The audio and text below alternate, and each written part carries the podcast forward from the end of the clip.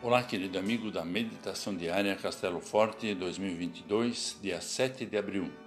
Hoje vou ler o texto de Klaus Schwambach com o título Alegria é nosso diferencial. Isto falo no mundo para que eles tenham a minha alegria completa em si mesmos. Conforme o Evangelho de João 17, versículos 11 a 19. A oração de Jesus contém um recado muito animador. Ele se encontra num detalhe deste versículo.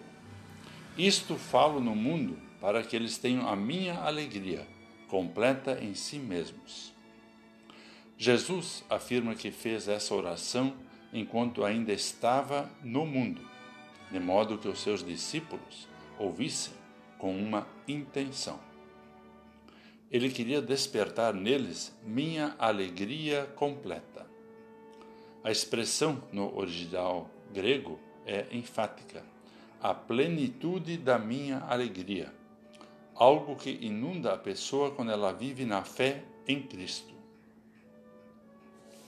Ao longo da oração, Jesus vai expondo os motivos de tal alegria. Deus nos guarda na fé e Cristo nos protege para que não terminemos na perdição. Jesus nos dá a Sua palavra e Deus nos santifica nessa palavra que é a verdade.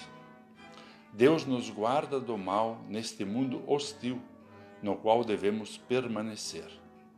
Jesus se santificou por nós, isto é, ele separou sua vida e a doou em nosso favor na cruz.